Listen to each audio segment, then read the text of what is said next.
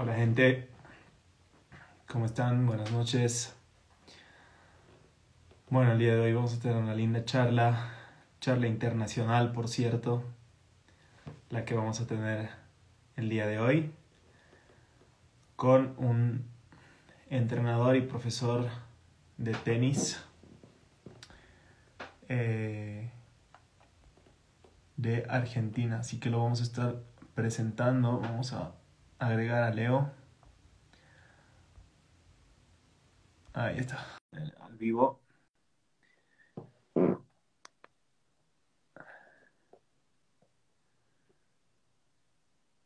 Hola, hola. Leo. ¿Cómo anda? ¿Todo bien? Hermano. ¿Todo en orden, hermano? ¿Vos? Bien, Bien, bien. Tranquilo. Todo bien. Qué bueno, papá. me- Acá ya, bueno, estaba comentando que vamos a hacer la charla con, con Diego, Buenísimo. charla internacional para este noveno episodio. Tal cual. Entonces, eh, bueno, no sé si Diego está aquí. Eh, Sí, se acaba de unir. Acabo de ver. perfecto. A- A ver, vemos si podemos enviarle una invitación. Sí, de hecho, ahora se unen. Perfecto.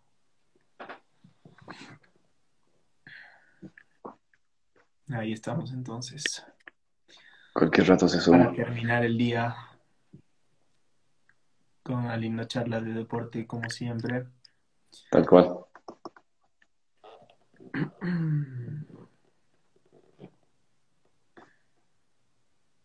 Ahora vamos esperando que se, se conecta y arrancamos. Ok, bien.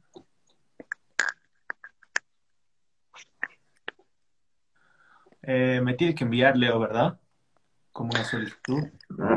Eh, vos, vos puedes in- invitarlo igual, hermano. A ver. Voy a intentar, hermano, porque.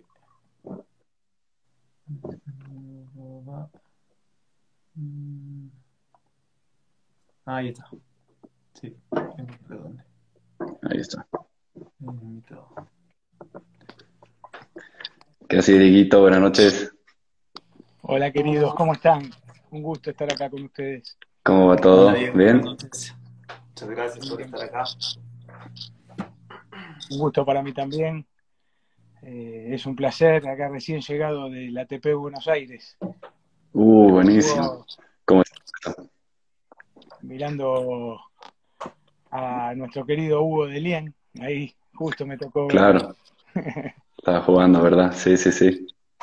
¿Cómo le fue? Eh, ganó partidazo y terminó ganando Verdasco. Eh, por la experiencia y bueno, eh, otras. Un partido cerrado, muy cerrado, el tercer set muy lindo. La verdad que disfruté mucho esta tarde ahí en el ATP Buenos Aires. Es hermoso ver Bien, día maravilloso. Ah, tenis de nivel, ¿no? Muy Sí, buen la nivel. verdad, que, la verdad que sí, mucha gente compartiendo. Eh, también entrenó Del Potro, mm, que, se, que se espera ahí la despedida. Sí, sí. Estuve viendo eso. Último torneo.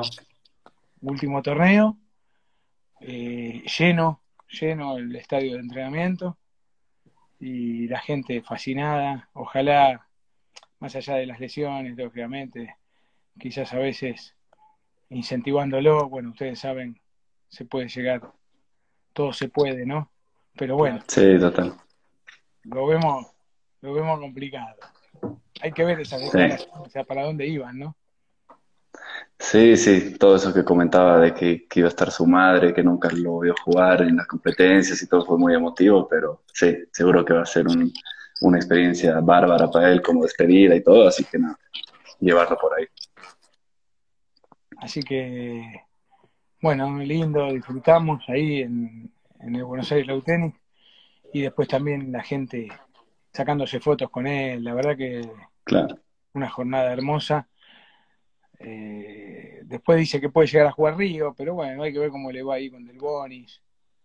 sí, tal cual. La repercusión que tuvo esa conferencia de prensa fue terrible, ¿no? ¿Ustedes la vieron? Un poco, No, sí. la verdad que yo no la vi. Escuché después, o sea, como noticia solamente.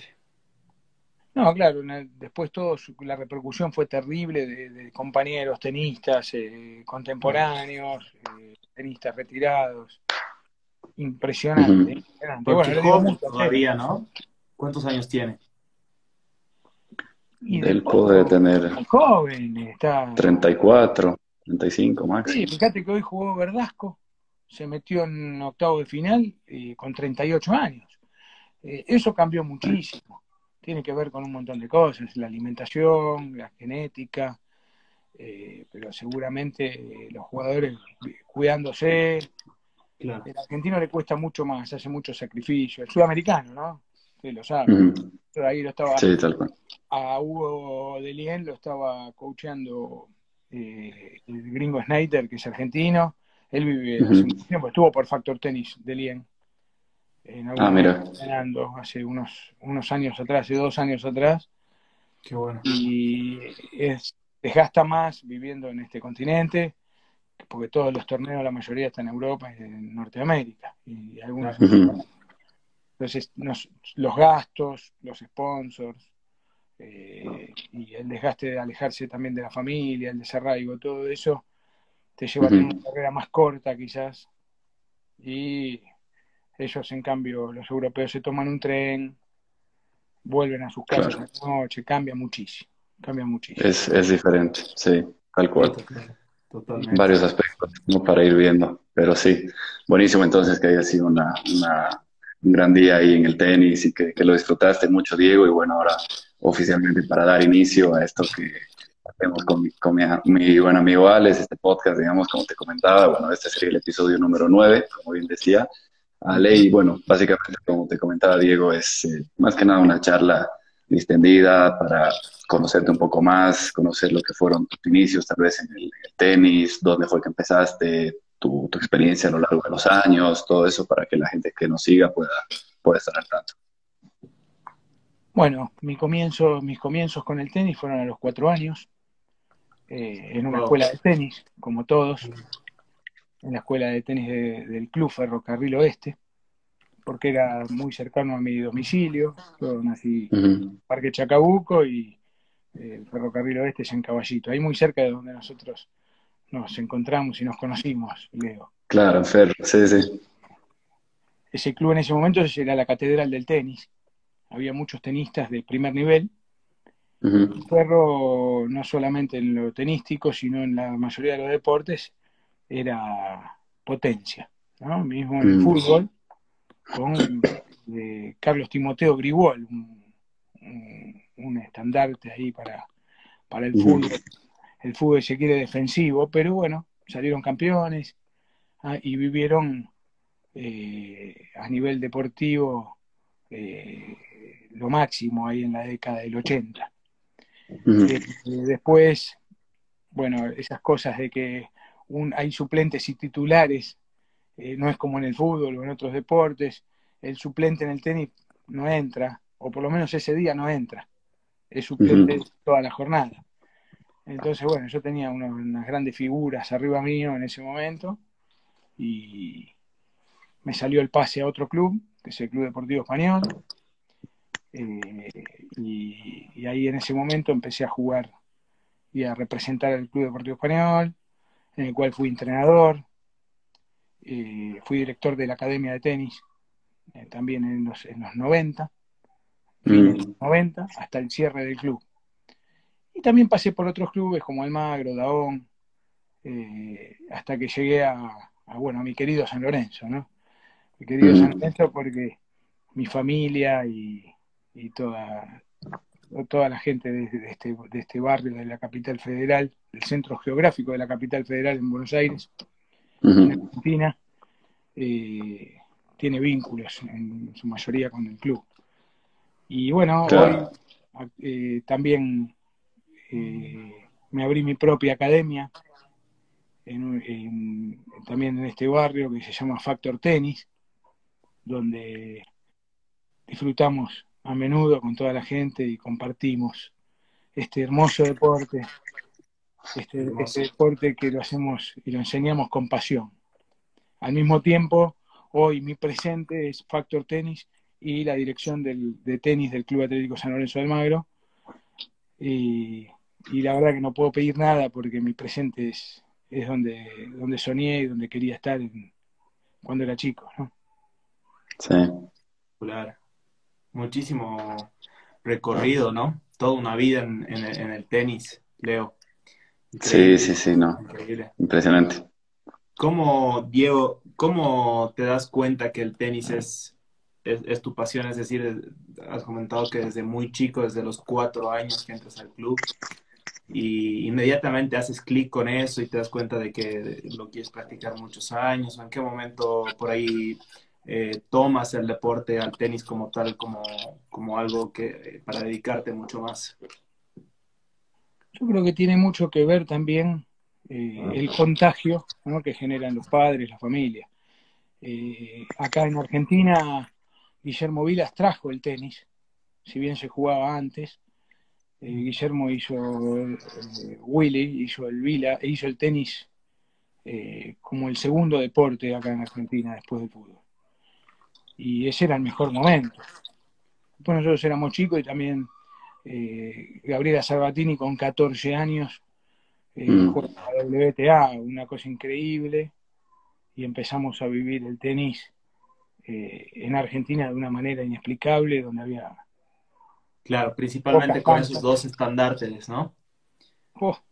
que representaron... nunca pudieron ser número uno del mundo, me parece que lo de Vilas, bueno, ya, está hablado, creo que esa lucha en algún momento se tiene que ganar porque ganó cuatro Grand Slams, no solamente eh, hay, hay, muchos, hay muchos jugadores que no han ganado Grand Slams y han sido número uno del mundo. Vilas ganó dos de un año y dos del otro, pero ese sistema de entradas en ese momento era diferente, pero bueno, eh, para nosotros y para muchos en el mundo fue el número uno del mundo.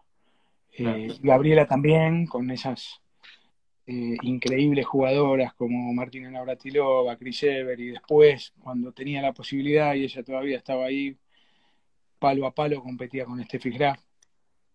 Sí.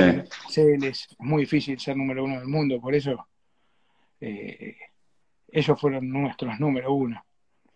Eh, y, ellos contagian, primero contagian los padres, eh, y después uno quiere jugar y entra por los ojos y, mm.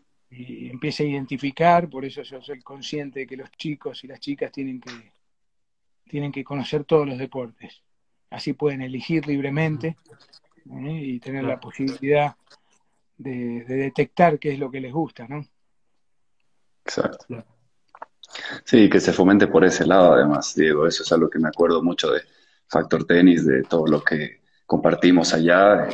Nada, cuando se juntaban algún lunes o algún viernes para hacer un asado, para hacer pizzas, para compartir con toda la comunidad, ¿no? Porque más allá de un club, etcétera, es, familia que, está ahí unida, que se vea muy a diario, digamos, que comparte esas cosas, así que es lo que me acuerdo que era para destacar mucho, es para destacar mucho porque veo que lo siguen haciendo y eh, nada, como dices, es, importante que se potencie por ese lado, ¿no? Como grupo, como familia, comunidad y eso hace que el vínculo sea más fuerte y que dure más toda la sensación, toda, toda esta emoción por el tenis en este caso. Para nosotros es tan importante como la enseñanza, como la participación dentro de los, de los courts, de las canchas. Eh, el tercer tiempo es muy importante en el tenis porque vos podés confraternizar, conoces más a la gente, se hace un vínculo que después, eh, conociendo más a las personas, en la cancha se disfruta mucho más, se disfruta muchísimo más. el tercer tiempo no, no es originario del tenis, pero es del rugby y de otros deportes en equipo. Me parece que el tenis que tiene ese mensaje de deporte individual, que para mí es eh, el mensaje tiene que ser otro. O sea, eh, yo creo que es muy importante el tercer tiempo, que es una distensión post partidos, ¿no? Exacto. Es, clave eso y por eso nosotros lo hacemos siempre en Factor Tenis. Tratamos de compartir con los alumnos, con las chicas, con, con todos los que quieren participar, porque siempre están todos invitados. Y bueno, vos has venido, Leo, también. Y, sabes cómo lo hacemos, y sabes de qué manera, y que nos quedamos, y que en un momento decimos, bueno, vamos, no, que mañana tenemos que volver a trabajar y volvemos con nuestras funciones. Pero muy lindo porque porque se hacen relaciones que son interminables, ¿no? que eso es lo más importante. Yo me hice muchos amigos en el tenis, muchísimos amigos. Y mis mejores amigos fueron alumnos míos en algún momento. Y hoy hay muchos que son. Y sin embargo, seguimos compartiendo en familia. Claro, está buenísimo. Sí. muy buen mensaje, la verdad, ese, ¿no? Porque obviamente hoy en día el, deporte como tal, el tenis es, muy competitivo, ¿no? Y todo se enfoca a, querer ganar, a competir, a ver cómo puedo sacar de, alguna u otra manera ventaja también al, rival de turno, al otro club. Pero sí ese mensaje de, las anécdotas que hay en que uno, que uno puede llegar a compartir eh, son inolvidables. Yo juego tenis igual de chico y la verdad sigo recordando y seguramente lo recuerdo toda mi vida. Eh, Diego, ¿cómo, cómo crees que, el tenis eh, te ayuda a formarte como persona? Bueno, hace un ratito, Alex, yo hablaba de, compartir ¿no? en una cancha que, que es individual. ¿no? Está, eh, cuando vos jugás un single, jugás solo. Pero el mensaje hacia los chicos, más que nada, que eso es lo más importante, porque ellos son los que van a continuar y van a hacer crecer este deporte. Eh, es que es al revés. O sea, nosotros consideramos que el tenis, eh, eh, eh, al estar solo, tiene que ayudarte a resolver cuando estás en soledad. Yo creo que es al revés. No es individualismo, sino que te saca una fortaleza, es una personalidad, y está bueno compartirla mismo con el rival. Y eso te da te da esa, esa fortaleza para, para, definir, para revertir partidos, y lo puedes llevar a la vida, ¿no? Cuando tenés una situación adversa. Eso, eso es lo que yo pienso del tenis, verdaderamente. Claro.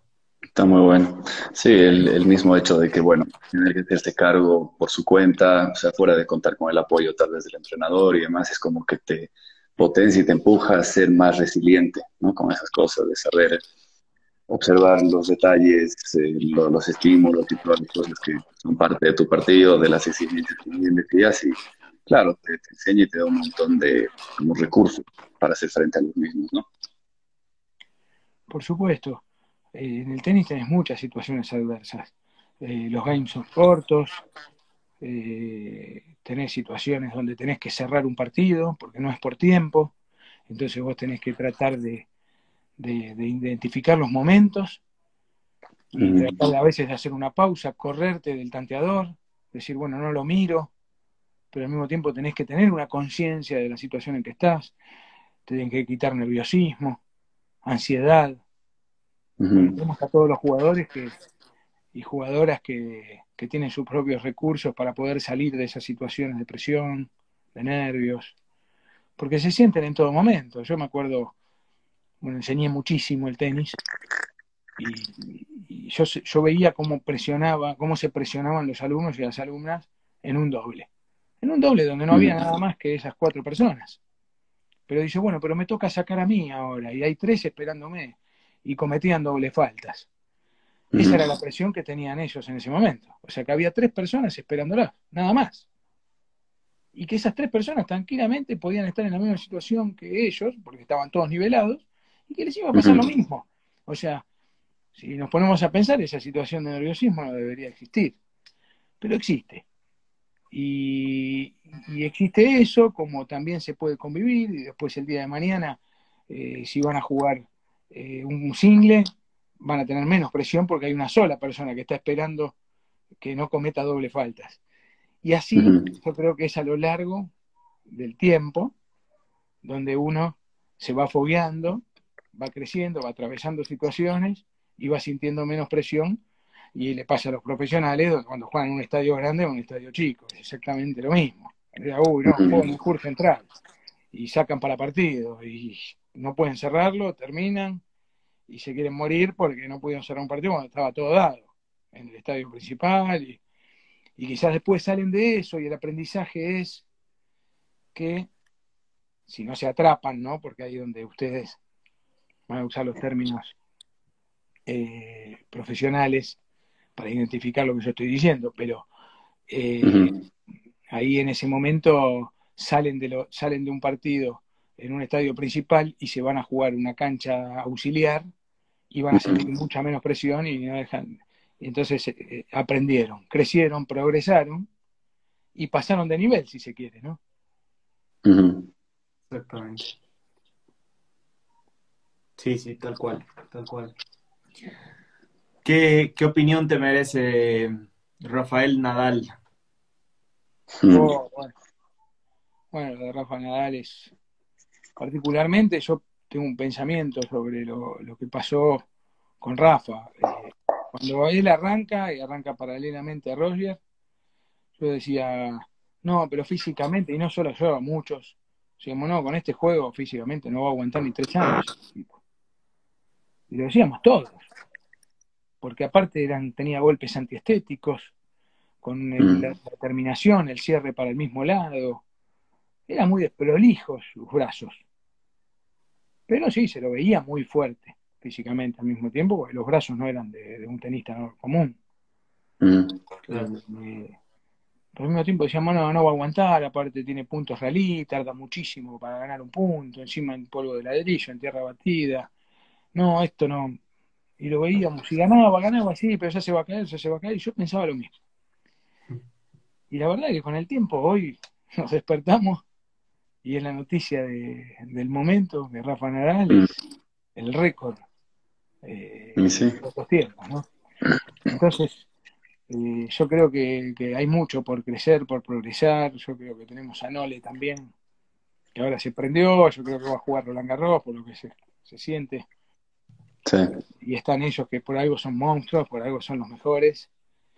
Y eh, respeto absoluto. Nosotros tuvimos la oportunidad y la posibilidad de ver a Rafa en vivo en nuestro club, en la cancha número uno, que le pusimos a Rafael mm. Nadal.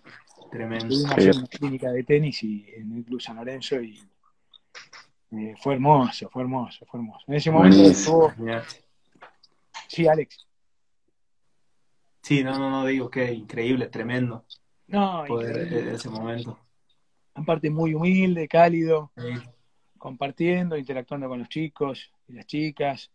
Eh, en ese momento fue el jefe de gobierno, en ese momento era Mauricio Macri, mm. estaba Horacio Larreta, estaba Marcelo Tinelli, eh, nuestro vicepresidente, y nuestro presidente era Matías Lamens, hoy ministro de Deportes.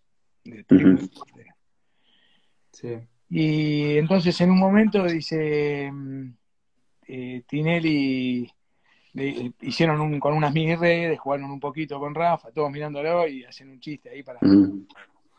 para descomprimir un poquito. Y le dice, bueno, de este lado, eh, los que ganamos la Libertadores, porque fue justo en el 2015 nosotros habíamos ganado en el, fútbol. con Bausa, sí. y, y, Rafa y Macri, ese Macri muy vivo en ese momento, le dice, bueno, y de este lado lo que ganamos la del mundo, le dice. porque al Real Madrid y a Boca, ¿no? Sí, sí, sí. Ahí se empezaron a reír, dice, bueno, no te hagas el vivo, y empezaron a jugar recreacional porque ninguno eh, jugaba, jugaba el tenis. Lógicamente ninguno como Rafa, pero eran recreacionales. Así que esa anécdota con Rafa, increíble verlo en la ciudad deportiva, que hoy eh, esa cancha se llama Rafael Nadal y tiene su mm. Tremendo. Buenísimo. Increíble eso. Ahora, Diego, me imagino que esa visita igual de, Rafa por todo lo que tuvo para ofrecer y demás, desde cómo él se enfoca en su deporte, cómo lo trabaja, cómo se esfuerza y demás, seguramente dio un montón de precedentes interesantes con, qué sé yo, implementar él por el lado de la, la nutrición, psicología, deporte, kinesiología, qué sé yo, dar una, oferta más interdisciplinaria, ¿no? A todos los jugadores que están en el club. ¿Cómo se vive hoy, hoy por hoy eso en el club, vos que estás ahí dentro? No, bueno, es muy importante. El equipo, hoy estábamos viendo también los equipos de trabajo, eh, los psicólogos, el factor importante que tienen eh, es, preponderante, y no solamente en el tenis, nosotros lo vemos en el fútbol, porque nuestro club es el fútbol, y hay charlas increíbles eh, que, lo, están haciendo todos los clubes, son súper necesarios. hoy, la, diferencia está ahí. Hoy la diferencia está ahí porque los entrenamientos son muy parecidos. Eh, eh, los cuerpos de los que llegan son muy parecidos. Y la alimentación, lógicamente, es para todos la misma, exceptuando, bueno, y sabemos que es celíaco y tiene algunos cambios eh, alimenticios porque lógicamente no lo no puede comer, pero después la mayoría trabaja de la misma manera, tiene que ver lógicamente la contextura física y el juego también.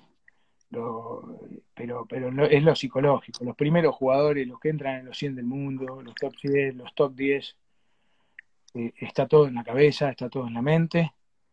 Y, yo creo que, que, esos son los ejemplos. Y también en la continuidad de la carrera.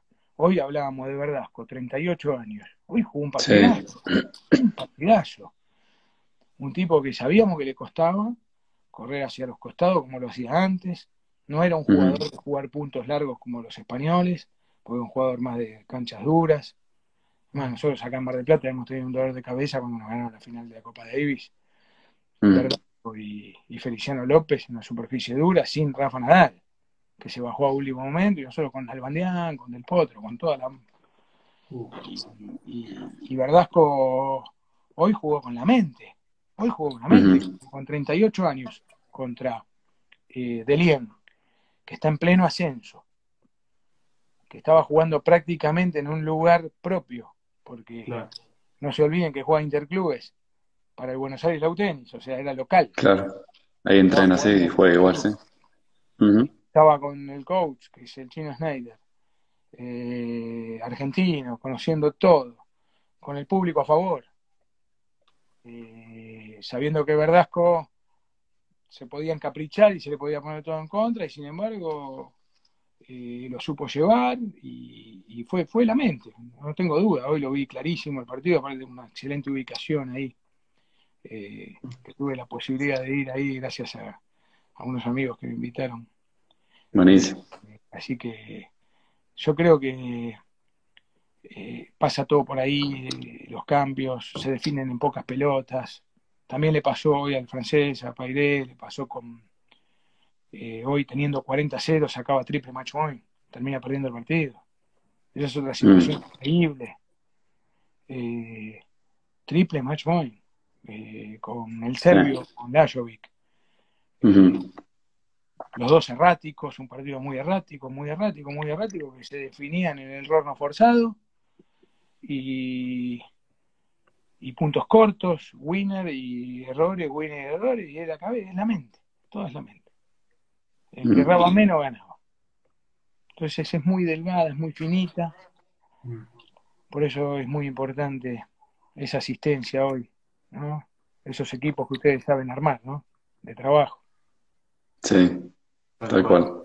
Es increíble eh, cómo, cómo se definen detalles, ¿no? Ahora en, el deporte competitivo, como, como, lo que estamos viendo, lo que pasó en el ATP de allá.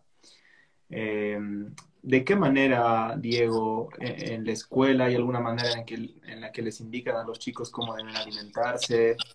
Por ejemplo, antes de un torneo o cuando bien viajan a algún nacional.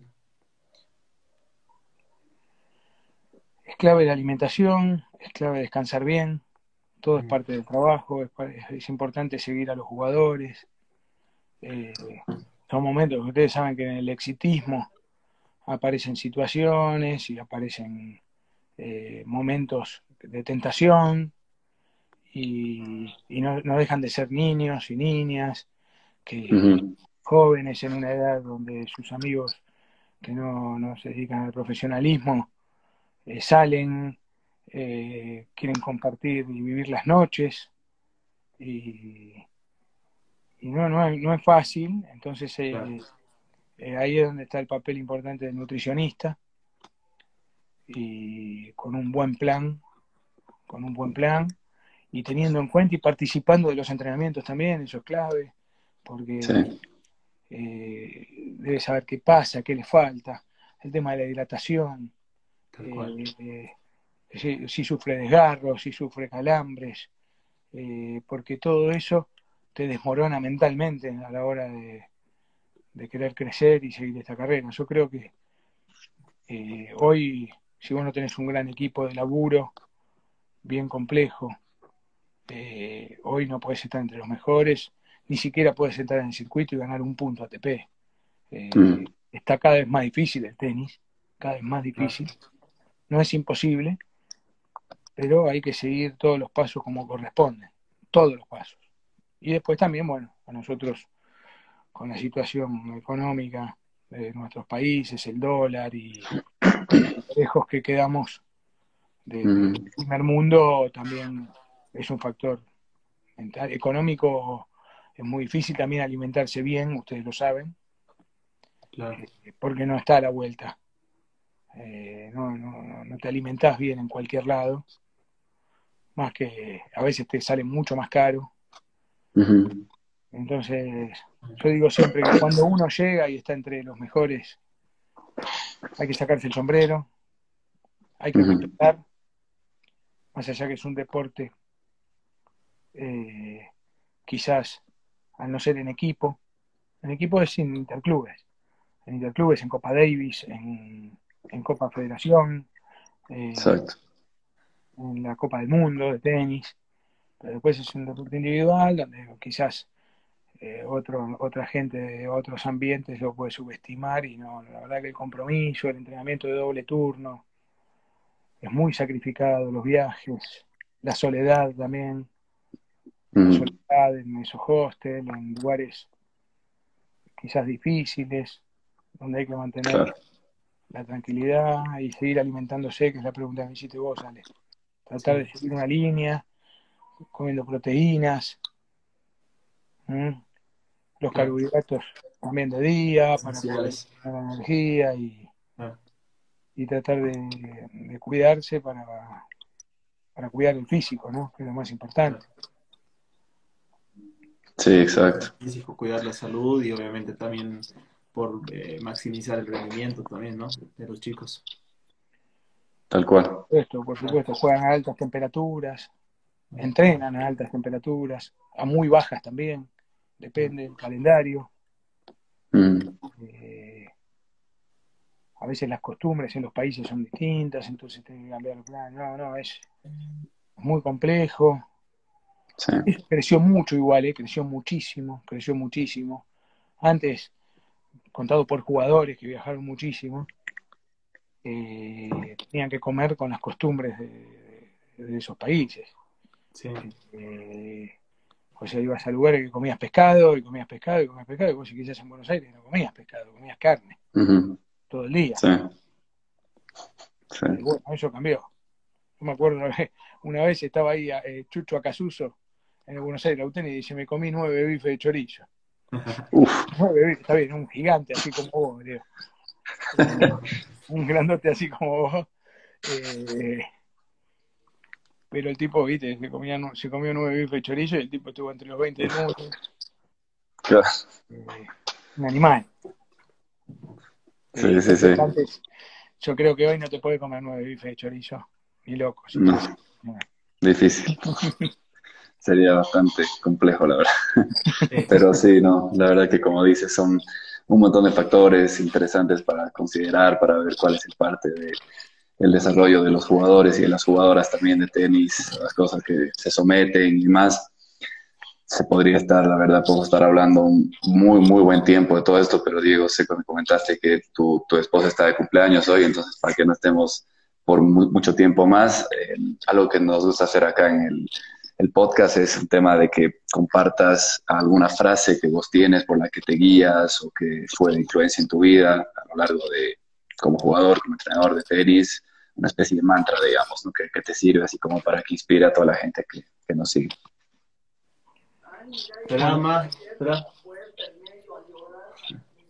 Perdón.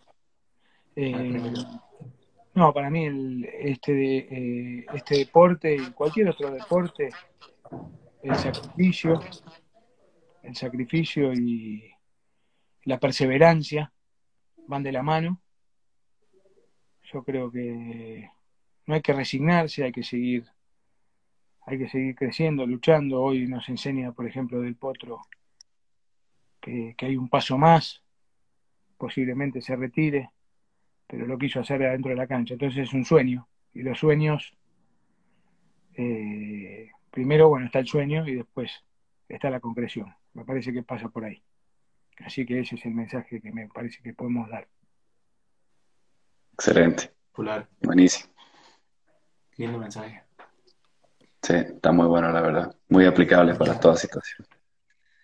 Buenísimo. Bueno, Diego, una vez más agradecerte, la verdad, por, por este tiempo, por el espacio, o sea, con vos desde que nos conocimos allá en Buenos Aires, un gustazo compartir con vos eh, en la cancha, trabajamos, pensamos con los chicos ahí en la academia y demás.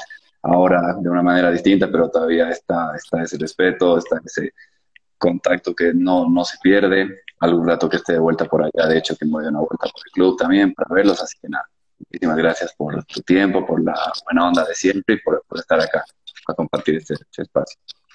Bueno, vos sabés que te queremos mucho acá en Buenos Aires, que se te extraña, que te preguntan por vos, así que te esperamos pronto, los esperamos, Alex, a vos también cuando quieras. Muchísimas gracias. Bienvenidos. Y lo vamos a esperar seguramente con un lindo tercer tiempo ahí para poder compartir. Y bueno, cuentan, cuentan conmigo para lo que necesiten. Eh, acá estoy. Y les agradezco que me han eh, dado la palabra gracias, y participar con ustedes. De verdad, gracias por, por estar. Ha sido un placer eh, charlar estos minutos con vos.